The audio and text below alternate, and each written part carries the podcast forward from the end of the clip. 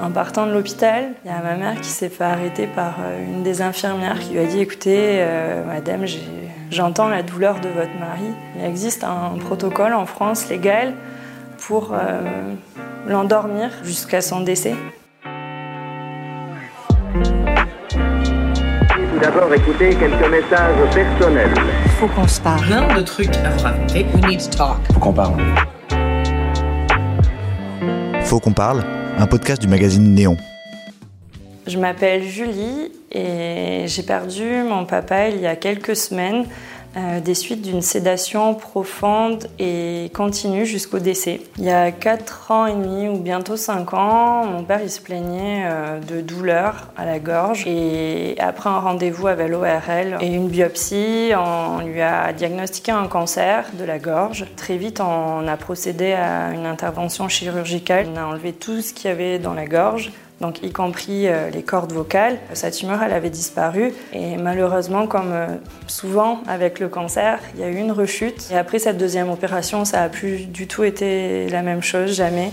Tous les, ces petits plaisirs de la vie, du quotidien, il, en était privé. Ça a encore été une opération très longue, très lourde. On a dû enlever les dents. Après ça, ça a été dur de continuer à y croire, mais il s'est battu, il a continué les soins, les traitements, tout ce qu'on lui proposait. Et après, il y a eu une troisième tumeur, une quatrième tumeur. Au bout de quatre tumeurs, on commence à être un peu à bout de souffle. Et je me disais, punaise, quelle force de caractère. Et à la fois, moi-même, je me disais, mais moi, je vais pas tenir deux ans de plus à, à le voir souffrir comme ça.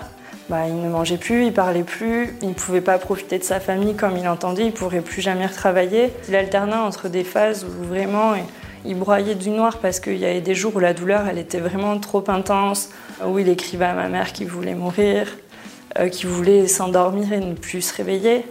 Et puis des jours où il avait envie d'y croire, que ça allait suffisamment durer, qu'il allait encore réussir à vaincre ça. Dans les derniers mois, là, quand il a, après cette dernière tumeur où on lui a dit que celle-là, il n'en guérirait pas et qu'ils allaient simplement essayer de véhiculer des soins qui pourraient le soulager au mieux, il est rentré au centre antidouleur pour tenter euh, d'autres molécules. L'idée, c'était de changer son protocole de soins pour qu'il rentre à nouveau à la maison.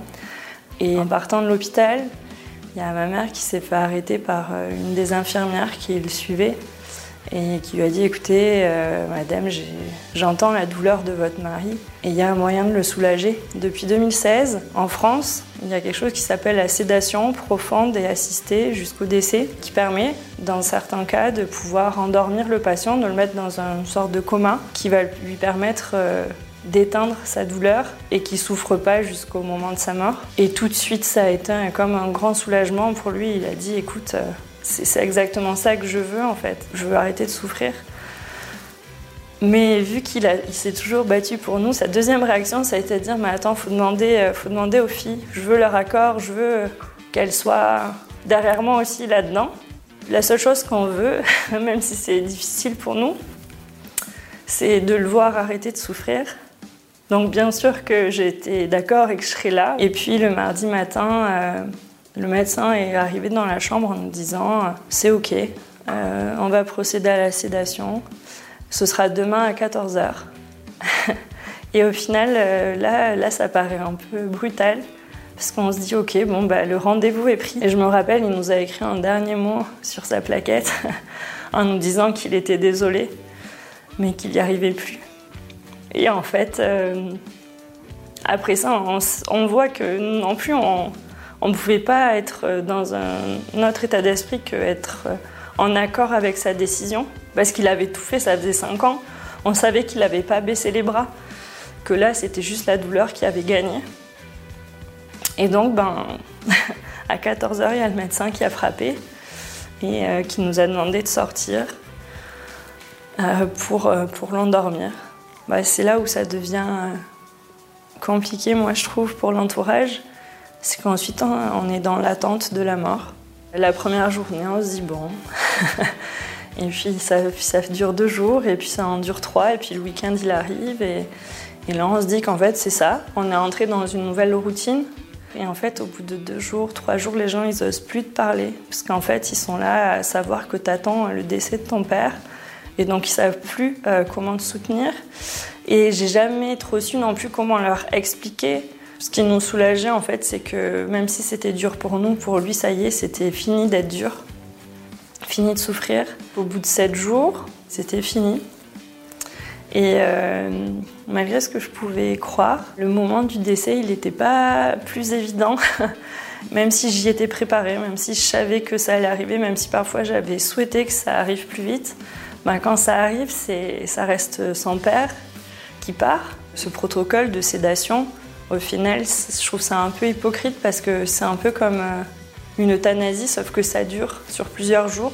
Il y a peut-être des familles, des malades qui sont dans son cas, qui sont au bout de leur parcours, qui ont mal, qui souffrent et euh, qui continuent de souffrir parce qu'ils savent pas que ça existe, parce que les médecins, ils n'ont pas vraiment le droit d'être messagers euh, de ce protocole, il faut que ça vienne du patient.